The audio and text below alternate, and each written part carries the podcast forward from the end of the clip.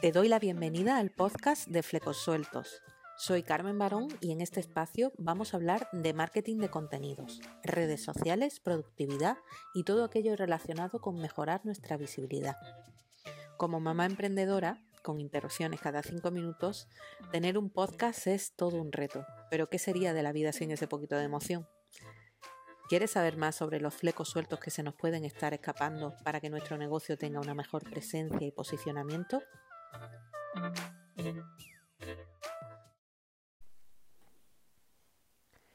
Nos conocimos a través de un reto de emprendedora y ya el nombre del proyecto captó mi atención.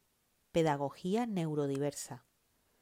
Comencé a seguir su trabajo básicamente por simpatía pero también porque como madre de una niña que justo en aquella época comenzaba a ir al colegio, quería nutrirme de todo lo bueno que me aportaran en cuanto al sistema educativo actual y a los posibles obstáculos que podría encontrarme en el aprendizaje de mi hija. Enseguida me di cuenta del juego que puede llegar a dar compartir contenido sobre un sector del que todos nos sentimos con el derecho y la autoridad de opinar en nuestra calidad de padre y madre algo que Carolina y Pilar manejan combinando el rigor con el humor.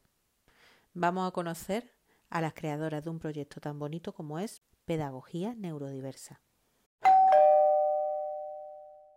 Bienvenida, Carolina y Pilar. Qué importante es la elección del nombre de nuestros proyectos, ¿verdad? ¿Qué queréis transmitir con vuestro nombre? ¿Cuál es la esencia de Pedagogía Neurodiversa? Pues, eh, bueno, pues con el nombre que queríamos transmitir Primero, dar importancia a ese grupo de niños que hay, a los que no se atienden porque no hay una discapacidad eh, visible, pero que sí que hay dificultades y hay mm, diferencias en su modo de aprendizaje, en su forma de percibir la vida, en su forma de, procesar la información. Pero es verdad que eh, son niños que al no tener eh, unas características muy visibles porque son condiciones más relacionadas con, el, con los procesos cognitivos, los procesos de atención, pues sí que es verdad que queríamos acoger a este grupo de niños y de adolescentes que yo creo que están ahí apartados un poco del sistema. No están ni dentro del sistema escolar ni dentro del sistema de salud pública. ¿Qué ocurre? Que están, bueno, pues ahí en el limbo. Eso lo primero. Y segundo, pues resaltar la parte de pedagogía porque no pertenecemos, evidentemente, a la parte de salud mental, sino que pertenecemos al ámbito educativo.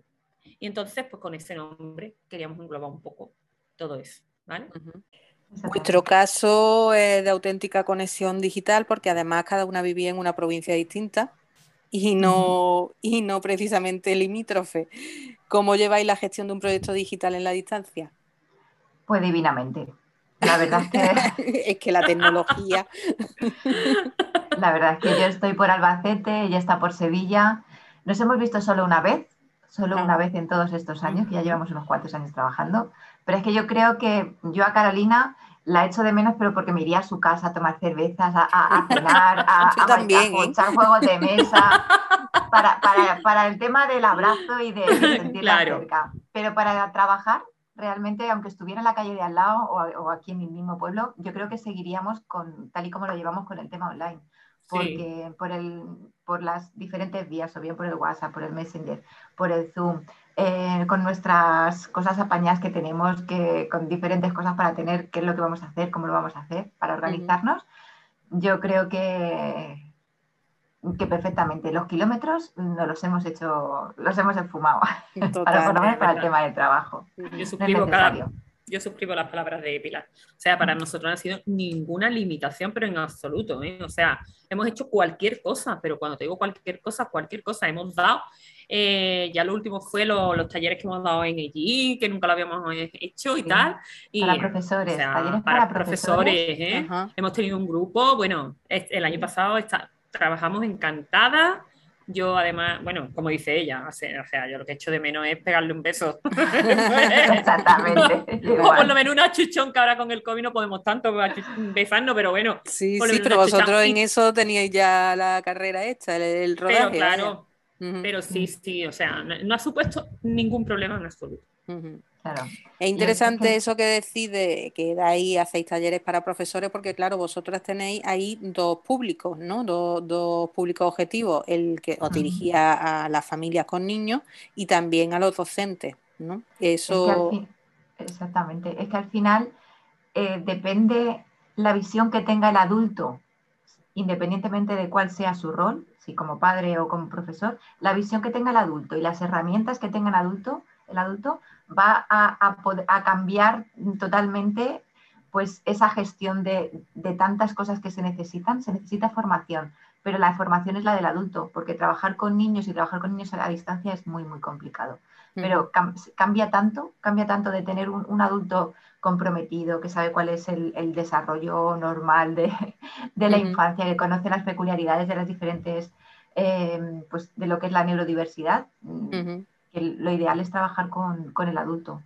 date, cuenta, date cuenta que al final padre, madre, profesor es una etiqueta que pones con distinción por el lazo de sangre y por lo que te une legalmente, pero realmente lo que le importa a un niño en su desarrollo es el estilo educativo que tú adoptes y la relación que tengas con él, con lo cual a nosotras nos da igual. Es más, nosotras en mucho, en muchísimo y en la mayoría, a no ser que sea un post específico que nosotros dirijamos a, dirigimos a padres o a profesores, el resto, casi siempre, hablamos de educadores.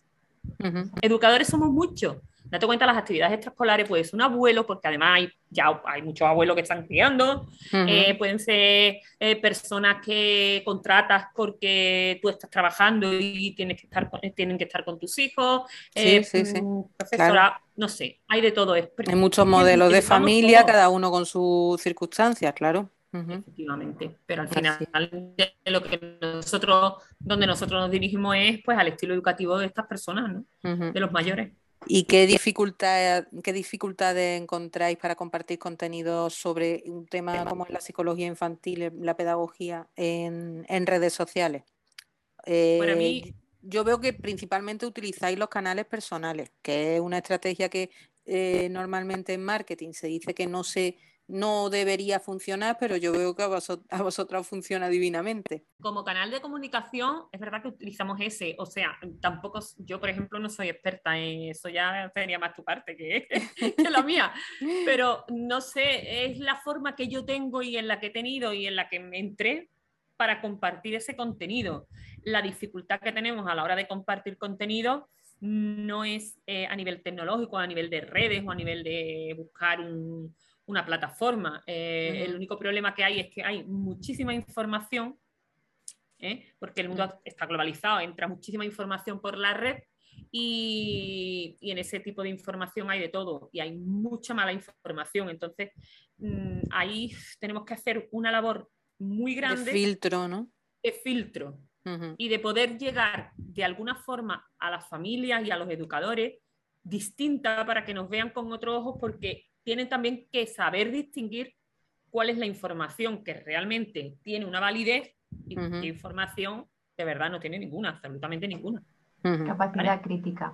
La capacidad crítica es importante porque además las redes sociales, si, si, si no, vamos a la esencia de las redes sociales, es pasar el rato, un rato, a ver qué pasa. Y sin embargo, nosotros queremos hacer pensar a la gente que va a las redes sociales, hacerles pensar sobre cuál es su estilo educativo, sobre eh, cómo se pueden hacer eh, las cosas de otra manera e intentar darles pues, pequeñas capsulitas para que, para que capsulitas de información, información implementen cosas y, se entiendan. Pero eso con la inmediatez de una red social donde lo que quieres es que la persona piense, pues es, un, poco, es un poco complejo. La verdad es que es complicado. Claro, entiendo que bueno contáis con, como referencia con el feedback de vuestros contactos, nada de métrica y la conexión es absolutamente personal. ¿No? Totalmente. Yo es que a mí esto me, gusta mucho porque mm, lo que se suele decir que es como en la antiestrategia ¿no? de marketing y sin embargo luego existen casos como el vuestro en los que eh, como canal vosotros tenéis un engagement envidiable. O sea, vuestro, vuestras publicaciones tienen un montón de comentarios, de reacciones. Entonces, me encanta que esto se evidencie porque, porque bueno, porque se pueden hacer cosas contando con los medios que, cada uno elija y con los que se sienta más cómodos, ¿no? Eh, la estrategia de contenido se puede adaptar a cualquiera de los de medios y plataformas que, tenemos y, lo, bueno es, la importancia, pues yo siempre tiro para lo mío, ¿no? Pero lo mío, el marketing de contenido, yo me baso siempre en que lo bueno es que el contenido sea bueno. Si el contenido es bueno, cualquier vía eh, es válida. Bueno, ¿tenéis alguna planificación previa o actuáis de forma tan, de forma tan espontánea como parece? A ratos. A, rato, a rato. a ver, yo concretamente soy muy impulsiva, vamos, no impulsiva, a ver, impulsiva no, sino que es que es verdad que, bueno, tengo muchas veces muchas ideas en la cabeza, a veces las suelto y digo, mira, que sea lo que Dios quiera y donde llegue, y donde, ¿sabes? Pero es verdad también que a veces, mm, pues bueno, tengo que venirme a razón y decir, bueno, pues esto lo tengo que poner bien, a ver si lo meto en un post en el blog. Eh, y bueno, pero ahí está mi pila que me pone a mirar. Dice que eso se pierde por la red. Bueno, pero esto es, como, esto es como una pareja, hay que complementarse, ¿no? No, no, yo, yo amén, amén, amén. Yo ah. faltaría más. A mí lo que, lo que me da coraje es que, es que el tema de las redes sociales son tan efímeras mm. que algo que tú has hecho, o sea, que está pensado en ese momento para hacer reflexionar, para que la gente piense, realmente dura cero coma, porque es el tiempo de un mm. scroll. Mm. Entonces, a mí me gustaría, pues si le damos una vuelta a todo lo que es nuestra estrategia, hacer más grande el blog, lo que es para el mm. blog para que esté, para que eso esté ahí perenne para quien claro. un tiempo, para quien lo pueda necesitar. Entonces, claro, que sea el, lugar donde se recopila todo, ¿no? Mm, Exactamente, porque es, es que se pierde y es el esfuerzo, que... lleva mucho esfuerzo el tema de las redes sociales, pero y sobre todo, bueno, en el tema de, Facebook, es que se pierde en cero coma. Sí. Sí, sí. Eso me da, mucho, coraje, sinceramente. Sí, el blog la verdad que es el formato más válido para que los contenidos perduren. Eh, gracias, gracias a, Google y su benevolencia, claro, que hombre, eh, cuesta a lo mejor posicionarse como marca, pero luego no cuesta tanto trabajo posicionar el buen contenido. Entonces, ahí sí, es cierto que Google ayuda, ayuda. Bueno, como compartí artículos de actualidad, Mm, sobre las carencias del sistema educativo, practicáis un poco el activismo en un sector tan delicado como es la, educación, ¿no? ¿Cómo gestionáis los comentarios que a veces generan vuestras publicaciones?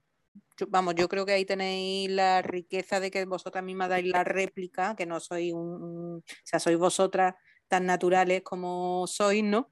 Y, bueno, eh, los propios seguidores empatizan muy bien con, vuestra, con vuestras publicaciones, ¿no?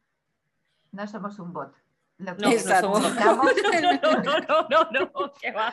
lo que publicamos, tanto cuando escribimos eh, de manera consciente en el blog como cuando lo hacemos en las redes, sale de, sale de, la, de aquí, de, las entrañas. Yo creo que es lo que conecta, porque es, es, lo que nosotros pensamos y lo que, lo que defendemos, pero siempre escuchando otras versiones y siempre con la base, nuestra base de pedagogía neurodiversa es el respeto.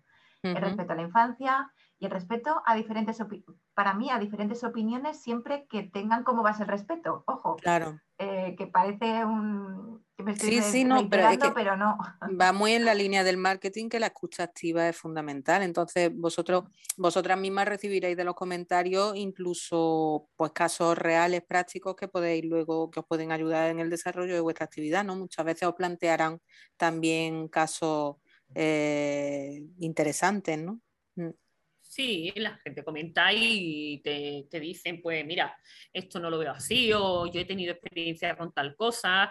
Y bueno, tú intentas explicar siempre, eh, sobre todo con respecto a las etiquetas diagnósticas. A mí me han, me han llegado a cuestionar ciertas etiquetas diagnósticas, otras que salen como etiquetas diagnósticas, pero que no están, eh, no, no hacen referencia a nada y tú tienes que decirlo, ¿no? Que no hacen referencia a nada, que eso es un concepto de marketing y no es una etiqueta diagnóstica, y lo tienes que rebatir con argumentos. Claro. Y bueno, la verdad es que, bueno, no solemos tener demasiado, o sea, no tenemos encontronazos así fuertes con nadie, bueno, no hemos tenido nunca, eh, siempre está la, típica persona que llega y... Sí, bueno, eso en todos los sectores, pero... En, realidad pero en realidad no, no tenemos un público bastante respetuoso en ese sentido. ¿eh? Sí, sí, sí. que, nutre, ¿no? Que nutre. Sí, sí, también te digo una cosa, ¿eh? eh, somos personas de tener clara nuestra, nuestros límites. O sea, yo pongo límites muy, muy claros y, y, en el sentido de que, bueno, no, o sea, lo que tengo que dejarte clara es lo que yo hago. Sí, claro, tu especialidad es la que es. Claro. exactamente. Y si me vas a venir a contar algo de respecto al comportamiento humano con respecto a las estrellas y a los luceros, pues está claro, este no es el sitio, te tendrías que ir a una astróloga, conmigo no, ¿entiendes? Exacto. Pero no, pero no porque yo no te respeto, sino porque es una tontería que estemos perdiendo el tiempo. ¿Y qué tipo de estrategia aplicáis para dar a conocer la actividad de pedagogía neurodiversa, aparte de Facebook? ¿Utilizáis otros canales, email marketing o Telegram, como ahora está tan de moda Telegram? Yo no reconozco que no, Telegram no me llevo muy bien con él, pero, pero sé que está funcionando, ¿no? Para algunas estrategias de grupo y demás. Sí, a ver, tenemos canal de Telegram, tenemos Instagram, tenemos Facebook, tenemos email marketing. Realmente plataformas tenemos varias. El problema que tenemos es el tiempo de llevarlas porque lleva mucho tiempo.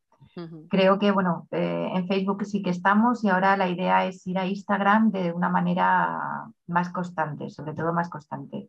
Sí, porque el algoritmo de Instagram o eres constante o no, o no, o no aparece. Exactamente, pero además lo bueno que tiene Instagram es que si te gusta alguien puedes hacer scroll, pero hacer scroll y ver otras cosas de esa persona. Mientras que en Facebook, por ejemplo, no, se, pierde, como he dicho antes, se, pierde entonces, se pierde todo. Entonces, lo que más nos falta es tiempo para poder llevar todo eso a cabo, porque es que eh, no solo es crear contenido de valor, hacerlo de tal manera que llegue, que impacte de manera emocional, pero con la ciencia que, lleva detrás. Yo siempre digo que la educación, que es a lo que nosotros nos dedicamos, es una, o sea, el aprendizaje es una ciencia y el hecho de enseñar es un arte. Y mm, transmitir eso es complicado por las redes. Y bueno, pues vamos haciendo lo que buenamente podéis. Bueno, pero tenéis, tenéis constancia, tenéis que trasladarla a otras plataformas para llegar a más a otro público, ¿no? O que el que esté más cómodo en otras plataformas y nada más. Es perfectamente posible con organización, con planificación, eso sí es verdad. Pero bueno, ¿qué ha supuesto para vosotras emprender? ¿Por qué soy emprendedora? Bueno, pues yo, para nosotros ha supuesto abrir la posibilidad de llegar a, muchísimas familias. Date cuenta que ya la presencialidad, o sea, el poder transmitir cómo, tú sientes la psicología o cómo sentimos la, la forma de educar de criar no se va a quedar en nuestro pueblo. Está abierto a muchas familias y cómo además el emprender hace que abras tu mirada y entiendas que no es una, una problemática que tiene tu vecina, tu prima, em, las personas del pueblo donde tú trabajas. No, no, es que es una problemática muy generalizada el tema de la educación. Y además con problemáticas muy comunes, que es que estamos hablando de personas que están en México, en Perú, en Ecuador, en Barcelona, en, muchas partes del mundo. Y bueno, para nosotras, pues sí que se ha abierto ese abanico de, poder llegar a muchos lugares del mundo que, bueno, queremos, pues con pedagogía neurodiversa, queremos llevar esa forma de ver y de criar, de ver a los niños y de criar. Es una ventana al mundo. Total. Es una ventana al mundo. Mm. Es gratificante en ese aspecto. Es cierto que cuando te llega mm. alguien de la otra punta del planeta que dice, bueno, ¿cómo es posible? Y te dan las gracias, ¿verdad? Es decir, bueno, pues estoy, estoy haciendo, sí, sí, es una maravilla. Eso vale mucho. sí, sí. Y si volvierais a empezar, ¿arrancaríais haciendo lo mismo? ¿Lo haríais de otra manera? A ver, lo que es la temática está claro, porque está la temática, yo creo que la llevamos debajo de la piel, Carolina y yo, hace mucho tiempo. En el tema de estrategia, pues yo como he comentado antes, a lo mejor dedicaría más esfuerzo a algo donde el pozo no se pierda. Un blog, un videoblog, eh, donde haya una consistencia, donde además te puedas explicar qué es lo que quieres expresar, o, bien con, un vídeo o bien con, con, la escritura, que a mí me encanta escribir. La verdad es que es una de las cosas que, tengo que retomar porque, porque me llena. Además, yo escribo desde aquí, desde las entrañas. Cuando escribo, mm, es una forma. es, terapéutico también, ¿no? sí, sí, sí, sí. Además, de verdad. entonces yo, yo, retomaría el blog más a lo grande y más, más, más a lo grande utilizaría el SEO, que no lo estoy usando. El tema del SEO en el, en el blog creo que es importante para tener todo lo que tengo en la cabeza, todo lo que tenemos por, por, por ofrecer, pero más estructurado y de una manera eh, que pueda llegar a la gente durante más largo tiempo, que no sea tan efímero. Yo lo haría Claro, enfocándolo al público que, que os dirigís, ¿no? Claro, claro. Se trata de, dar valor y dar respuesta a preguntas que, los educadores se hacen. Pues, ¿qué hago en este caso? ¿Cómo lo hago? ¿Cómo entiendo por qué se comporta así este niño? O, ¿cuál, es mi ¿Cuál es la manera de actuar? ¿Cómo lo puedo ayudar a no sentirse tan mal en el sistema educativo? ¿Cómo le puedo ayudar pues, en, tantas, en tantas cosas? Pues todo eso que no se pierda, que dejarlo en un sitio ahí recogidico para que eh, le pueda servir a más gente durante más tiempo. Y luego una vez que tenemos eso, pues sí que lógicamente si tienes el blog, por mucho luego lo que tengas, pero tienes el guardaico, pues mm, hay, que hay que exponerlo en las redes. Claro, y, hay que darle su difusión. Y, el problema de eso es que necesita una cantidad de tiempo que mucha gente piensa que no, que es poner un post eh, en Instagram, una story, pero realmente cuando lo quieres hacer bien y lo que quieres hacer es ayudar y conectar, hmm. eh, lleva mucho trabajo detrás. Sí, requiere, requiere esa dedicación que sí que, bueno, pero tenéis la base, que es lo importante, tenéis una cantidad de de conocimiento que es oro, tanto teórico como en la práctica, que es lo bueno que tenéis vosotras, ¿no? que es que lo, lo, lleváis la práctica día a día. Entonces eso es de lo más enriquecedor. Eh, es la diferenciación también, ¿no? Mm. Claro, eso es lo que queremos hacer siempre ver, que nosotras en la vida, o sea, hablaremos solo de lo que viene en un libro, que eso es mm. fácil. Hoy en día no tiene, no tiene interés, ni tiene ningún valor eh, especial saber qué es un concepto, como por ejemplo el autismo. O sea, tú lo buscas y te viene la triada y te vienen los conceptos y tal. Pero englobarlo y eh, en un modelo conceptual eh, a nivel psicológico y pedagógico y además tener mm. a niños durante tantos años que yo llevo en esto, cerca de 15 años, mm.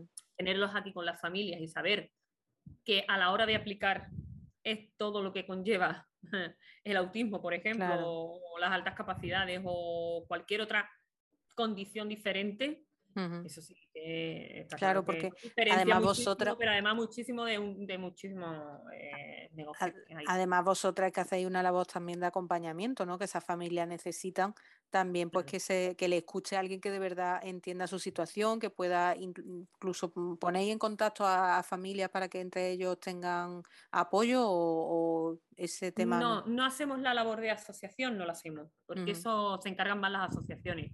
Nosotros no nosotros acompañamos nuestro nuestra labor es un vestido, o sea, un traje, no un vestido, un traje a medida. Lo que elaboramos es, qué necesita ese niño, porque es que además es que no necesita lo mismo que, su hermano o que su primo, aunque tenga condiciones muy parecidas. Es personalizado. muy personalizado. El trabajo que hacemos es total, totalmente personalizado. Mm, y sí que es verdad que, bueno, eso nos lleva a muchos casos de éxito, que es verdad, que aunque que los casos que tenemos, tenemos un tanto por ciento de, casos de éxito muy grande, y también, pues bueno, es lo que estábamos diciendo, nos diferencia el que tenemos muchísima, muchísima práctica en el día a día y eso también nos diferencia de otros muchos negocios que hay en el mercado con, respecto a la educación y con respecto a, la psicología. Bueno, pues la última pregunta que siempre yo lo digo, que mi, mi origen es de Community Manager, siempre tengo que enfocar un poco no solo a los contenidos en general en Internet, sino eh, a las redes sociales. ¿Cuál es vuestra red social favorita y por qué? Y, o si me queréis decir cuál es la que no toleráis, también me sirve. Bueno, que empiece Pilar y después te diré yo, porque a lo mejor cada una tenemos. También es verdad. A ver, yo he estado muchos años trabajando, trabajando sí, porque es trabajo, eh, en Facebook. Pero lo he comentado varias veces que Facebook me hay una parte que, se pierde tan, con tanta facilidad que mi idea es mm, pues empezar a trabajar Instagram. Lo que pasa es que Instagram eh, es otra historia. Es, que es multiplataforma, lo tiene todo ya dentro. Sí, lo tiene todo. Lo tiene todo. Entonces la idea es ir, ir, más ahí, ir más a Instagram. Lo que pasa es que, es que cada plataforma es diferente, porque, porque no se puede hablar igual, o sea, parece, muchas veces dicen que el mismo contenido lo puedes, lo puedes compartir en diferentes redes, pero es que no, cada, cada, red, cada red tiene un idioma diferente. Mm. Entonces, pues a mí me gusta, por ejemplo, compartir eh, noticias de interés en, en, Facebook, eso no lo puedes hacer en, no lo puedes hacer en Instagram. Instagram es más bonito, más más de foto de, de guays. Sí, sí. Muy estético. Es muy estético. Entonces, pero para, para, que sea estético necesita un trabajo detrás. Mm. Y, que, y, que, y que sea y que no sea falso, que no sea retocado, porque nosotros somos, somos como somos. Entonces, no me gusta cuando está muy retocado y muy, muy tal, como que parece, parece falso. Entonces, buscarle ahí el punto medio es, es, es un poco complejo. Bueno, y Twitter que te he visto también por ahí aparecer, ¿no? Twitter tiene también cosas chulas, sí. tiene cosas chulas en, ese sentido. Yo sigo a algunos educadores, los sigo en, los sigo en, Twitter. Sí, sí, el, sector de la docencia se mueve mucho en Twitter, ¿eh? Mm, sí. Y hay gente que hace unos hilos que bien podría ser un post de estos largos, largos, largos, pero que te vas leyendo uno detrás de otro, que me, llaman, me llaman la atención. Pero lo, es, volvemos a lo mismo. O estás creando contenido o estás viendo lo que hace otra gente para, para, eh, pues para contestarle, para, para, nutrirte, o estás contestando el, engagement, o estás estudiando y aprendiendo. Es que son tantas cosas. Sí, no se nos va la vida. Exactamente. Y yo tengo, yo, bueno, nosotros tenemos una vida aparte de, la red y además muy amplia. Yo tengo tres hijas y, y otros proyectos, entonces eh, pues eso, que yo quiero, que se lo decía la otra día Carolina, días de 40 horas. Total, yo también. Yo a mí me da coraje cuando se acerca la hora de, terminar y dices, pero sí, sí, es que tengo todavía yo aquí motorcillo para seguir, pero bueno, hay que parar, hay que parar también. Pues sí, pues yo, Carolina? yo tengo una relación de amor-odio con Facebook porque, fue, porque fue quien me dio la entrada a todo esto, ¿vale? Yo entré a través de Facebook en el tema del emprendimiento, de, toda la apertura en, redes sociales, y entonces yo le tengo ese amor, claro, del primer amor que tú tienes ahí que te da la mano. Pero la verdad es que me tiene muy desencantado el amor. Nos ha desencantado a todas, más o menos. Sí, sí, sí, sí. Mm. Y veo que, que, no es el sitio donde yo además puedo mostrarme como quiero mostrar mi negocio. Otra cosa es personalmente que puedo tener un poco más de margen, pero personalmente no me gusta la forma en la que muestra mi negocio y la importancia que le da al contenido, porque no, no le da mm. mucha. sí, sí, le da más, le da más importancia a la algarabía y al coquitilleo y, al, y, a, la, y a las noticias de dudosa procedencia. Exactamente, y a las noticias de dudosa procedencia y, a la, y al crear debates que no tienen y que no vienen a cuento porque son carentes sí, sí, Es muy polémico. Facebook, Facebook es el sálvame de las redes sociales. Efectivamente, es el, sálvame, es el sálvame de las redes sociales. Yo creo que lo has definido súper bien. Y después de, he descubierto unos, eh, hace unos años Instagram y estoy mm, encantada. O sea, yo a mí me encanta Instagram. Instagram. Encuentro mogollón de gente que hace cosas chulísimas, que comparte cosas súper buenas y, o sea, yo mm. en Instagram me, veo mucho contenido. Pinterest mm. también me gusta muchísimo. Yo Pinterest hace años. De hecho, fue antes que Facebook, pero bueno, es verdad que Pinterest es bueno, son tableros y no interactúa. Sí, es más un buscador. Es muy útil ¿eh? para posicionar, sí, sí, pero para crear hilo ya, claro, no y después Twitter, pues es verdad que no, no, termino ahí de conectar con él, no, no termino. Y es verdad que existen cosas interesantes, pero no termino, no sé por qué, el formato que tiene no me atrae, no me seduce y al final no termino por engancharme a Twitter. Así que estoy muy enganchada, pues eso, al Instagram. que mm. me tiene ahí enamorada. Tenemos que hacer. A mí, a mí ahora mismo Instagram, eh, es verdad que LinkedIn también está mejorando mucho, es como la versión mejorada de Facebook para mí. Eh, en ese sentido, sí. Ahora mismo, como que se comparte contenido de más valor, no hay tanta eh, basurilla, entre comillas, ¿no? Entonces sí que, claro, hay que filtrar como con todo, pero, pero sí. Eh, está, está, cambiando mucho LinkedIn porque le están, le están dando más utilidades, ahora hay historias para LinkedIn, en fin, bueno, que hay, hay sí, echarle un vistazo. Vale. Esto, esto para todos los oyentes. está, LinkedIn ha mejorado mucho, ya no es, sigue siendo la red social más profesional, ¿no? en ese sector, o sea, en ese eh, público más B2B, pero sí es cierto que, está abriendo un poco el abanico y se están compartiendo contenidos muy interesantes y creando hilos muy interesantes. Vale, pues tenemos, tenemos YouTube también. Ah, sí. tenemos vídeos en YouTube. pero no termina de despegar, como siempre. Bueno, YouTube mm, es lo que es, salvo que te entregue en cuerpo y alma al canal. Exactamente, ese es el problema de YouTube, que te tienes que entregar en cuerpo y alma. Mm. Porque hay, hay grandes youtubers por ahí que se dedican en cuerpo y alma. Total, y en su vida. En su mm. vida y entonces, claro, a ti te dejan muy pequeñita, no te visibilizan. bueno, chicas, pues muchísimas gracias. Me encanta haber hablado con vosotras y a seguir compartiendo con la alegría y, y, realismo con el que compartir las cosas, ¿no? La actualidad también es muy bueno tener, porque estamos es lo que he dicho antes, todos somos madres y padres, nos interesa la educación, pero luego no nos llega la vida por este sistema que, que, se ha establecido la sociedad, que vamos siempre deprisa, pues muchas veces no tenemos tiempo de leer, pues oye, que ha salido tal ley de educación y que nos afecta directamente. Y sin embargo, pues, pues si no es por perfiles como el vuestro, ni nos enteramos. O sea que hacéis una, una labor muy bonita y muy útil. Muchísimas gracias. Muchísimas gracias a ti, Carmen. Gracias, gracias por participar en el podcast. Besitos. Aquí estamos para lo que quieras. Un abrazo muy, grande. Beso. Hasta luego. Hasta, luego.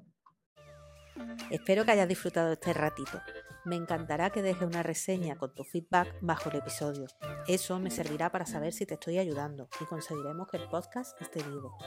Puedes encontrar más contenido en www.flecosueltos.com o buscarme en redes sociales como arroba flecosueltos. Gracias por acompañarme.